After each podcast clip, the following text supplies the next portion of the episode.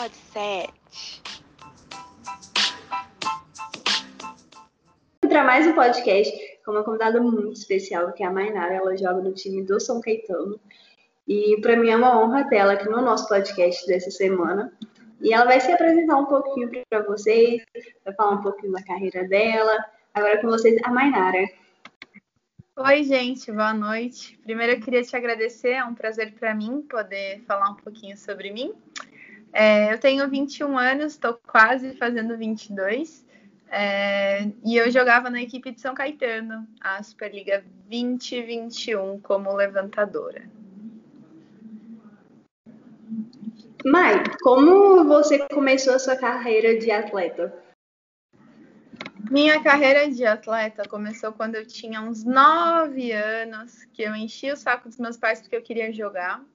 É, visto que ambos foram atletas, então eu já nasci nesse meio, não imagino como é existir uma vida sem voleibol. É, e eu comecei a jogar em São Caetano. Foi muito legal na cidade, na minha cidade natal, que é São Bernardo, não, não tinha um projeto, e meus pais me levaram para São Caetano, e foi lá que eu iniciei. E você fez a sua categoria de base toda no São Caetano? Você ficou lá até quando? Como foi? Minha categoria de base foi um pouco foi um pouco longa em São Bernardo, né? Eu fiquei dois anos em São Caetano e aí em 2011 eu fui para São Bernardo. Eu fiquei lá uh, de 2011 até o final de 2017.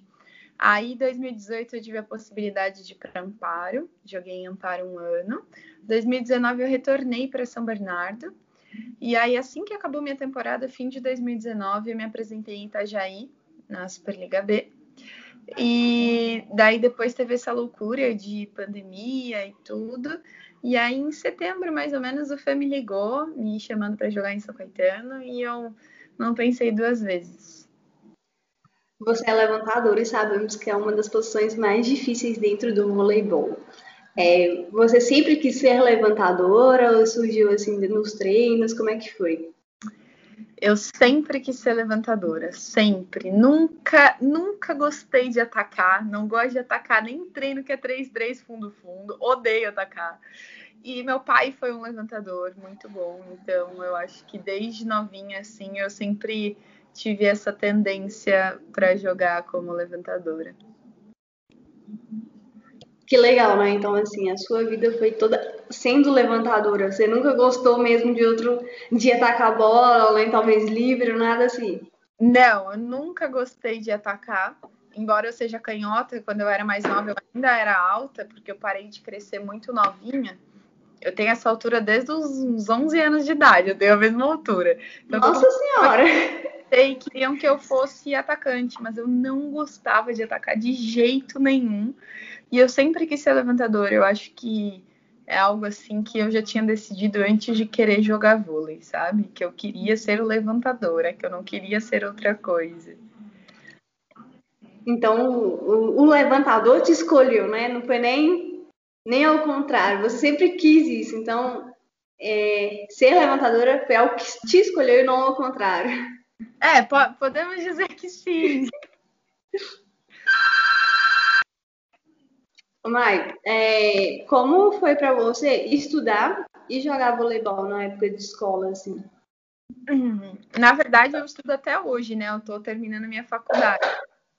É, mas eu vou te falar que eu sempre estudei em escolas as quais as pessoas costumavam entender isso muito bem e meus professores eram super compreensivos com isso, porque desde novinha, então eu nunca, nunca, não lembro de ter estudado de uma maneira séria assim, sem jogar. Então, mas a gente tinha várias regalias, tipo muitas é, era muito era muito legal assim era um pouco cansativo mas eu gostava muito. No colégio todo mundo conhecia as meninas do vôlei todo mundo conhecia todo mundo sabia que eu era atleta e tal. Então sei lá eu acho que eu acabei conciliando as duas coisas tranquilo assim fazia parte. E você faz faculdade. Você faz faculdade que e como é jogar voleibol e fazer faculdade?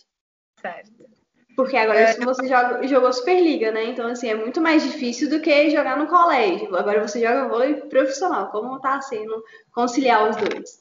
É, na verdade, quando eu comecei a fazer faculdade, eu ainda estava, eu ainda, eu ainda era infanto. Então, eu fazia faculdade presencial.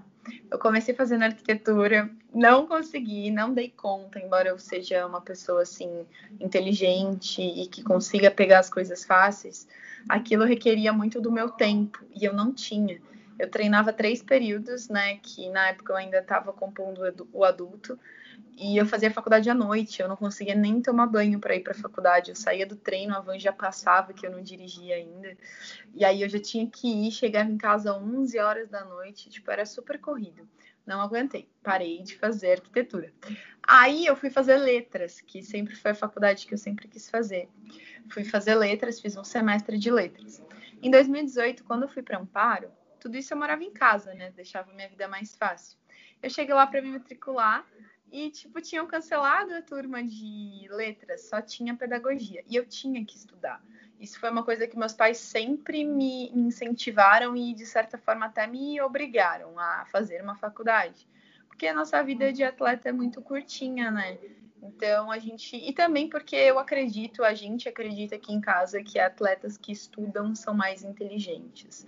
Isso te torna um melhor atleta, te torna um melhor amigo, te torna um melhor empregado, né, em relação à, à comissão técnica. E aí depois, aí depois que eu comecei a fazer pedagogia, eu continuei. E aí faz um ano, um ano e meio vai fazer mais ou menos, que eu faço à distância. Justamente por isso, eu não conseguia conciliar presencial. Não, era uma coisa assim que tinha ficado inviável para mim. E aí eu falei, não, eu vou, por mais que não seja o que eu quero, né? Eu vou conseguir me formar, nem que seja à distância. Realmente, a vida de atleta é muito puxada, né? E muito corrida, ainda mais jogando uma Superliga. É, eu acredito que vocês não tenham tempo para nada, literalmente, né? Como é que é a rotina de vocês?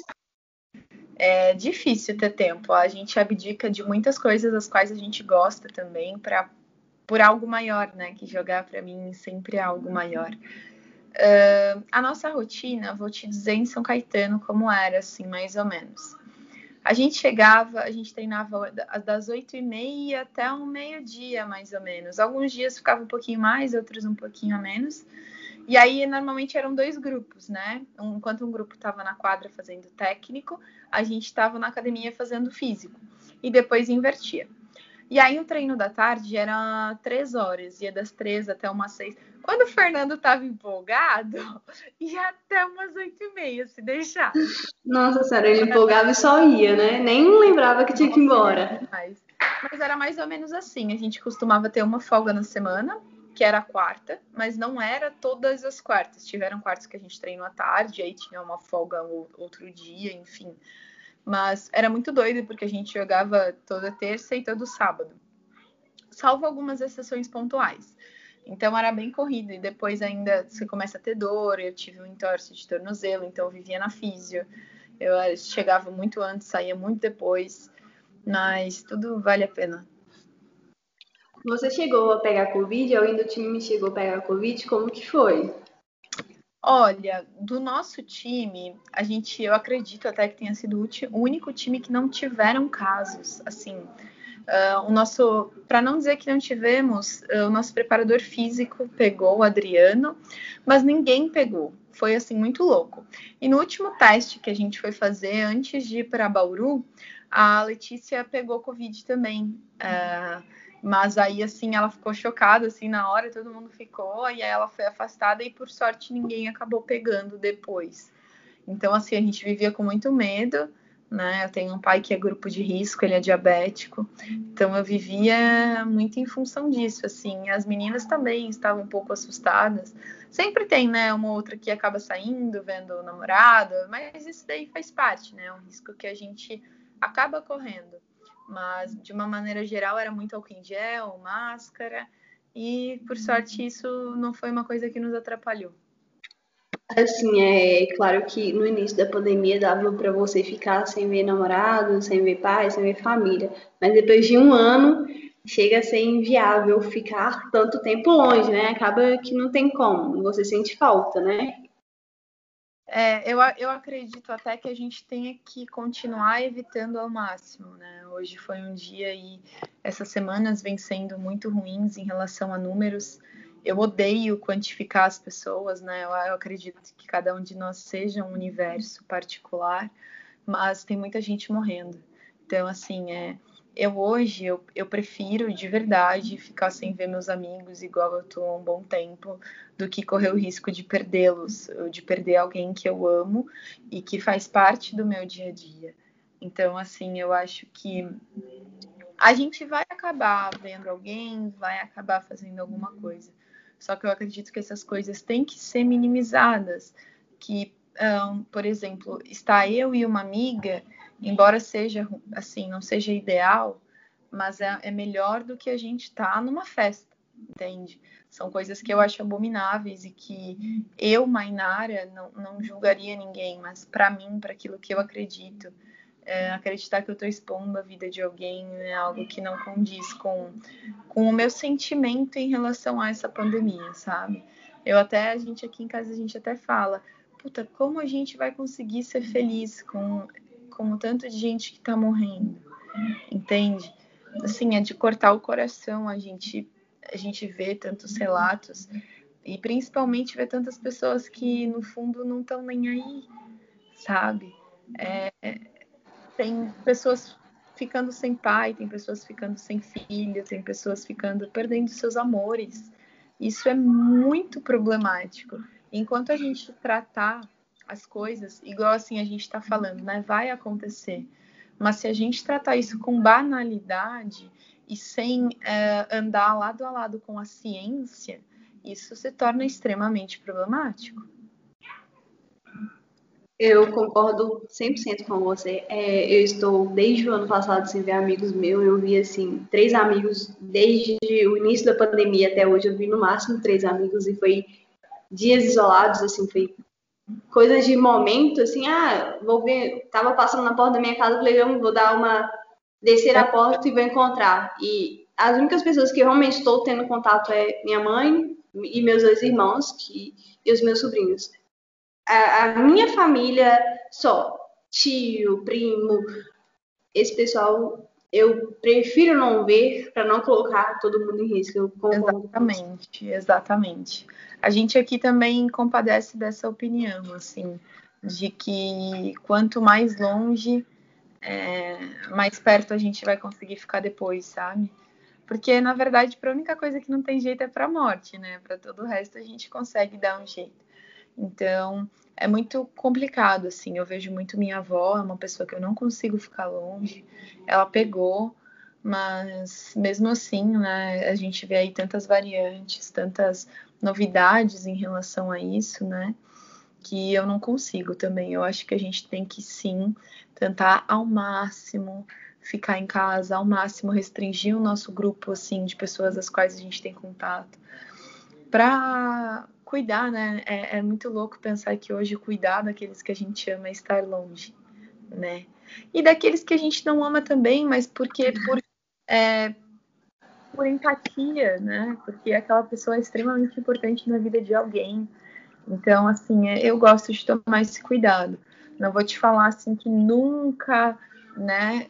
Já assim, eu até estava viajando, mas eu estava viajando para lugares que eu brinco assim, né? Só se eu pegasse de algum animal na Amazônia. Aí é ótimo. É, porque, cara, é algum bichinho do cerrado, porque eu estava em lugares que é a nível de população é extremamente pequeno, tudo área rural, mas mesmo assim foi de certa forma uma irresponsabilidade, é um erro calculado, né?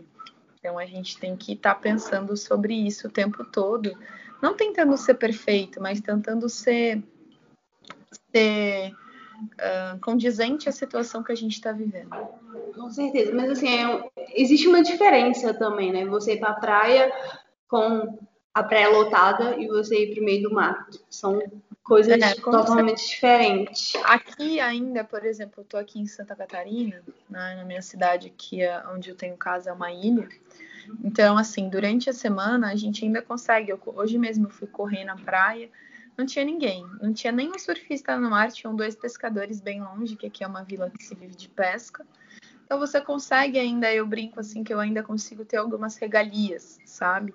Eu consigo sair, eu consigo ir para uma praia deserta, eu consigo fazer isso, porque no final o lance de não sair, de não fazer as coisas, é muito em relação à, à quantidade de gente que você vai encontrar, a quantidade de contato que vocês vão ter né? E aqui é basicamente viver sozinha, um monte de praia. Então acaba que você tem essa regalia, é muito bom para você, assim, é poder fazer uma atividade física no meio da praia, assim, correr na, na areia. É muito bom, né? É, para minha cabeça, para o meu corpo, né, para o meu irmão. Isso são coisas muito boas, assim. Às vezes a gente encontra alguém e aí você vê um virando para um lado, outro virando para o outro, todo mundo de máscara. Então... Tem a máscara correndo. É, mas é, mas assim, é, é uma sorte, né? Quando eu estava em São Paulo, eu não fazia nada, eu não via ninguém. Então é uma vantagem assim que eu tenho de estar aqui hoje, sabe? Então é muito bom muito gratificante ter essa oportunidade, que que várias pessoas não têm. E me sinto, sim, muito privilegiada por isso. É, eu moro no interior de Minas e eu estou assim, na rua, na porta de casa, assim, vou na padaria e pronto. O único lugar que eu vou é na padaria e volto, para realmente não colocar a vida de risco. Assim, a minha mãe pegou, meu cunhado pegou, minha sobrinha pegou, meu sobrinho e minha irmã. Todo mundo pegou é, meu sobrinho teve que ficar aqui em casa comigo, meu cunhado ficou internado e graças a Deus eu não peguei. Então, Ai, assim. sorte. É, meu cunhado ficou internado, aí foi uma confusão. Então, assim, acaba que a gente toma mais consciência após isso. Eu já tinha muita consciência, porque desde o ano passado, desde que começou, eu não saía para lugar nenhum. E depois que meu cunhado pegou, piorou. Eu fiquei mais preocupada ainda, porque eu tenho uma avó de quase 80 anos, que eu tenho medo de perder, tenho primos que é grupo de risco. Então, você acha que ter essa consciência é muito bom, né? Com certeza. E, e eu acho muito massa ver atletas falando sobre isso, ver atletas tendo consciência disso, porque muita gente pensa assim, ah, mas a Superliga tá rolando. Muita gente pensa, ah, mas a Superliga tá rolando, tá aí falando porque a Superliga tá rolando.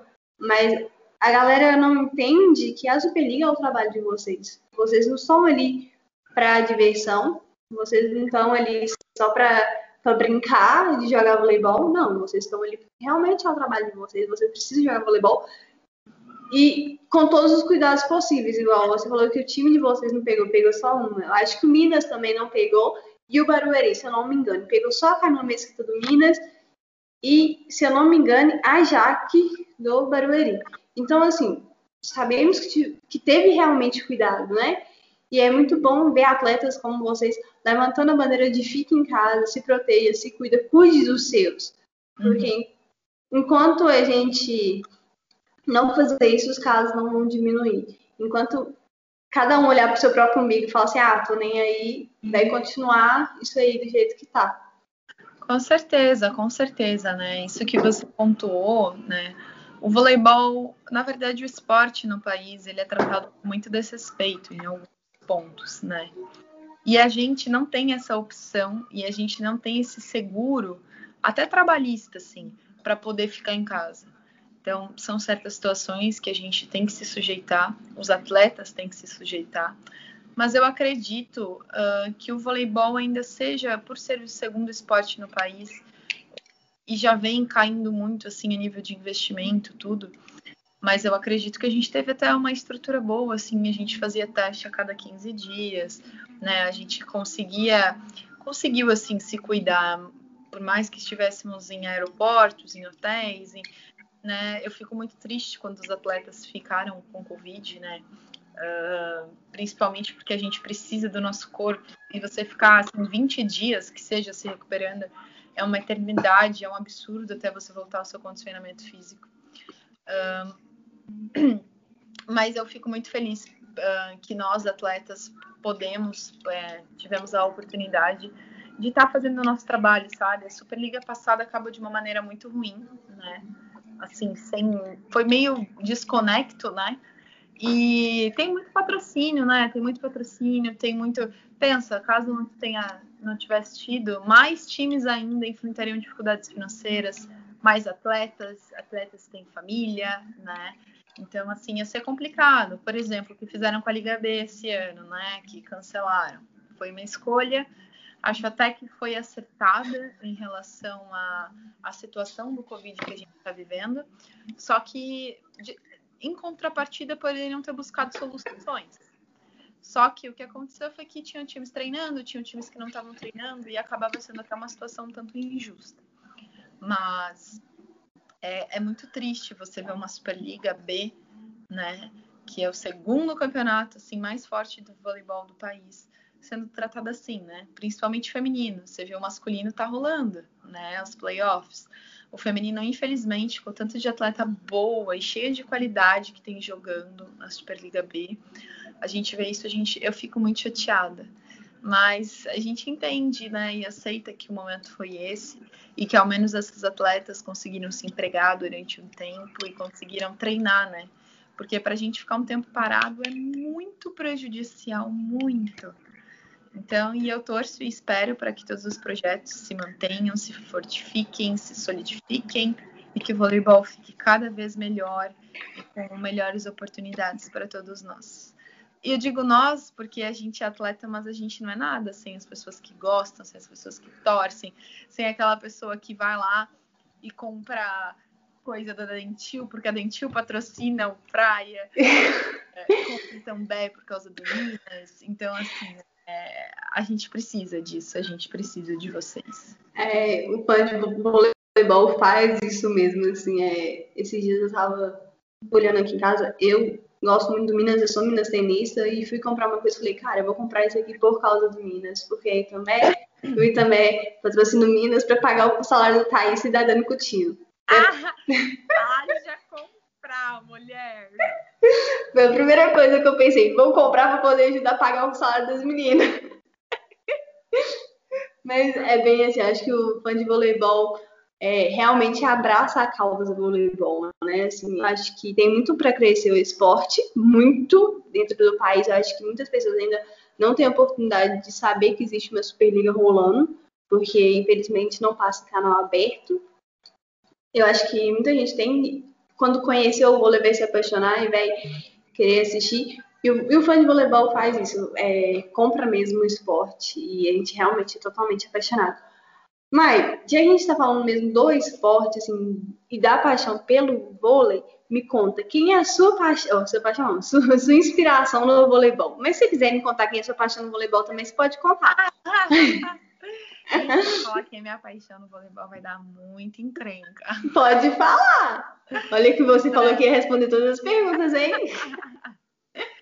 É, vamos lá. Minha inspiração, eu acho que sempre foi meu pai, assim. Então, como pessoa, né? Como ele jogava, era técnico, ele conseguiu fazer o que quase ninguém consegue. Uh, me inspiro, me inspiro muito, assim, a nível de caráter e a nível de voleibol que ele fez em relação a ser. Ele não era o melhor, mas ele era o mais ousado e o mais inteligente da geração, assim, com certeza. E eu, eu, eu quero isso para mim. Eu quero ser lembrada como, puta, que levantadora ousada, né? Que levantadora inteligente. Não a melhor, a melhor eu deixo para outras pessoas, não é para mim. Eu quero ser só melhor do que eu. Uh, mas assim, uh, como atleta, uma pessoa que eu tive a oportunidade de conviver assim é a Daniela Scott americana, jogou cinco Olimpíadas e inspiradora. Uma mulher assim, inspiradora. E, e como levantadora eu gosto muito da Tom Con, né? Adoro o jogo dela. Ai, gente. E acho que é isso. E a sua paixão no voleibol? Minha paixão no voleibol se chama Mikasa. Ai, ai, viu, Mayara? Eu tô vendo você fugindo das perguntas. Ai, não, gente, eu tô até vermelha, tô até constrangida. Não, não era esse nosso combinado. tô brincando. É, Mai, tem algum título que você sonha em ganhar? Assim, qual o título que você mais almeja ganhar dentro do voleibol? Ah, eu quero ganhar uma Superliga tenho essa vontade. De verdade, assim. Ganhar em Osasco, então, meu Deus do céu. Eu acho que eu ia ficar uns três dias sem dormir. É, uh, mas eu acho que é isso. A princípio, eu acho que é um. Eu tenho esse sonho assim de ganhar uma Superliga. E eu espero daqui uns aninhos estar tá podendo desfrutar disso. Se Deus quiser, você vai ganhar. Eu estarei na torcida, se Deus quiser. Ficarei muito feliz. Pode deixar estarei lá. Mas a gente tem um quadro que chama Ajude o Zé. Que é o melhor quadro desse podcast. Gente, o Zé tá ferrado. o Zé tá. Ainda mais depois que a Thaísa saiu. Aí lascou. Verdade. Não sei o que o Zé vai fazer, de verdade. É, que é o seguinte, você vai montar a sua seleção que você levaria para Tóquio. Lembrando que é o que você levaria, mas não vale a Thaísa, tá? Tá porque, porque ela já pediu dispensa, então não tem como levar uma jogadora que pediu dispensa. É a sua seleção sem a Thaísa. Ok, hoje anunciaram mais alguma atleta que pediu dispensa ou não? É só a Thaís? Por enquanto é só ela. Ainda bem, né? É, assim, estamos com medo da Fernanda Garay falar que não quer ir também. Mas. Eu tô pensando nisso. Ai, gente, tomara que ela vá, aquela mulher. Olha, eu, eu, eu, vou, eu, vou, te falar a verdade. Eu acho que ela não vai, não, viu? Depois que a Thaís saiu. Acho que Garay não vai, não. Eu tô só o desespero. Tá. Vamos lá. Então, deixa eu começar pelas levantadoras. Eu acredito e assim, né? As três uh, e as três estão num nível tão bom, num nível tão alto que eu acho que fica até parelho, né? A escolha que ele fizer, eu acho que vai acabar sendo muito mais um dia a dia ali, né? Uma questão de ajuste, uma, uma coisa assim que vai ser definida por detalhes, né? Uhum. Ai, quem Talvez quem tiver mais quem... Quem tiver mais união com o grupo. É, exato. Isso assim, só eu estando lá para te falar, mas uhum. acredito em Macris, em Roberta, em Dani Lins, né? São três levantadoras assim, né? A Roberta é um pouco mais é mais alta, tem um saque bom, defende bem, bloqueia bem. A Dani Lins tem a experiência, né? E a Macris tem aí o, o show que ela tá dando de voleibol já faz algumas temporadas. Macris joga muito, né? Nossa. ah, a Macris, aliás, jogou em São Bernardo. Foi atleta do meu pai em 2011, acho, 12. Sério? É. Eu tava até conversando aqui, eu falei, gente, olha que doido. Esses dias eu falei, cara, a Macris, quando tinha minha idade, jogava em São Bernardo. Era ela e a Kátia, né? A Kátia foi uma profissional. Aí eu falei, cara, será que daqui uns 10 aninhos eu vou estar tá lá onde ela tá, tal? Que Vai sim, sim, sim. E lembre que ela tá no Minas, tá? Só para te lembrar. Daqui é 10 anos. Louco, é muito louco você pensar, né? Porque assim, eu tenho atletas que eu conheço de novinha, uma Cristina minha idade. Então, assim, eu falo, caramba, meu, olha como o tempo passou e olha assim, né? E também olha como ela já foi como eu, né? Como ela já foi como as atletas mais novas aí que estão querendo, que estão admirando, que estão vislumbrando alguma coisa. Isso é muito legal, assim, essa possibilidade. Bom, vamos lá. Ali pra mim, com todo respeito a todas as líderes que são excelentes no Brasil, mas é Camila Bright, assim, ó, disparado. Não tem como não levar ela. A Camila Bright é. Foi o que o comentarista narrador falou, cara. Se não levar a Camila Bright, quem tá perdendo é a Olimpíada. Porque, Exato. Sério, sem condição. É, no meio, fica engraçado, assim, sem a Thaisa. Engraçado no sentido trágico, né? Que eu quero dizer. É triste, né? Porque ela tinha a vaga dela, assim, garantida. Então a gente vai para uma linha que, que eu acredito que fique mais ou menos assim, né? Eu, eu levaria as duas Carols, porque eu adoro o jogo das duas, né? E elas vão bem para frente, bem para trás. São jogadoras muito boas e experientes. E eu acho também que se e a é Cris for a titular, a Carol Gataz agrega muito no time. Sim, e a Denise, né, gente? Porque e a, a Denise também, né? Aquela que temporada que ela fez, né? Ela tem uma raça jogando que eu admiro, eu tiro o chapéu, né? Assim, isso é uma opção, né? Caso ele não queira levar, por exemplo, uma, as, as duas centrais por serem mais velhas, né? Querer optar, ele pode levar a Maiane, que é uma menina, assim, excepcional também. Então, assim, é... agora é opção, né? Na ponta, eu acho que o Brasil está extremamente bem servido com Natália, com Gabi, e Fegaray, né, gente? Por favor. É, é uma pena. Eu, eu fiquei extremamente chateado por ele não ter convocado a Amanda. Eu, particularmente. Eu também falei a mesma coisa. Eu sou apaixonada pelo jogo da Amanda, entendeu? Ela é uma ponteira, assim, de composição. Eu gosto pra caramba do jogo dela. E passadora, né, gente? O que, que a menina passa? Ave Maria. E, Exato. né, a Drusila, espero que ela esteja bem, né?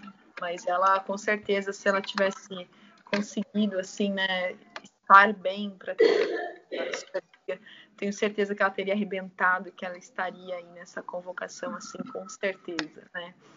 Eu, eu acho que eu, eu opto, né? Eu tô optando pelas jogadoras mais velhas, porque é, a gente já viu elas, né? A nível de. Jogando, né? Aham, uhum, com certeza. E. Ah, na saída, quem, quem no mundo vai ocupar o lugar da Tandara, né, gente? Não, é, é, piada ver ela jogando. Sério, ela, nossa, ela é muito boa. E eu acho que sobrou um espacinho bem legal para Rosa Maria, assim. Ela fez uma liga. Eu assisti poucos jogos, né, mas estatisticamente o jogo dela lá fora estava fenomenal. E caso não seja ela, tem a Lorene que está fazendo um, um, excelente papel, uma excelente Superliga também, né? Então, assim, o Brasil está muito bem servido muito embora o desfalque aí de Fabiana e de Thaisa, né? A Fabiana eu também queria se não tivesse engravidado. E esse desfalque da Thaisa que pesa porque ela é uma das melhores centrais do mundo hoje, se não a melhor atualmente. E eu acho que é a melhor jogadora do Brasil, então. É, mas eu acredito que ela, além de eu, de eu acreditar que ela fez uma escolha coerente, sim, para a longevidade dela, pela lesão e tudo. É, eu acredito que o Brasil também tem, tem jogadores excelentes que dão conta de segurar, assim, né? Pô, a Gabizinha, a Natália, a Tandara, né? São pilares, assim, a Fegaray, são extremamente importantes e, e eu acho que como um grupo, eu acho que isso vai, vai funcionar, assim. Eu tenho essa, essa fé, porque eu, de verdade, fico louca assistindo a seleção jogar. Pareço bem tiete mesmo. e, e eu espero que dê tudo certo. Admiro extremamente o Zé Roberto, assim, o trabalho que ele faz, principalmente com as meninas mais novas. Quero ter a possibilidade de trabalhar com ele e acredito que ele na seleção vá, vá fazer mais história do que ele já fez, né? Eu também acredito. Eu acho que ele tem um trabalho difícil para escolher quem ele vai levar para Tóquio. Mas... É um dor de cabeça boa, né? Uma jogadora melhor que a outra, olha. Que a outra. Exato. Ele tá lascado para escolher quem ele vai levar para Tóquio, mas assim, eu acho que pelo menos alguma medalha a gente vai pegar. Eu acredito muito nisso. E eu tô bem ansiosa para os Jogos ah, Olímpicos. Eu quero a medalha de ouro, essas meninas que rali para trazer o ouro, gente. Exato, as clute. Exato. E a gente que lute do lado de cá torcendo e mandando boas. Nossa, meu coração vai parar, viu? Já tô prevendo. É. Mas chegamos ao final do nosso podcast. Eu quero te agradecer por ter participado. Foi muito legal. Você é muito legal. E foi um prazer pra gente ter você aqui com a gente hoje. Ai, muito obrigada. Eu fico muito feliz, né, pela oportunidade. Nunca é igual falar com você que está aí do outro ladinho. É muito gratificante e eu não sou tão legal assim. Claro que é. Você tem que ver eu no treino da manhã, oito e meia da manhã. Como eu sou legal. Puta cara de amor. Então, mas oito e meia da manhã eu te dou um desconto. Tá muito cedo. O cérebro nem tá raciocinando ainda. Ah, não, oito e meia da manhã a gente já tá, ó, o gás. Misericórdia. Tô acordando nesse horário. Beijo, tchau.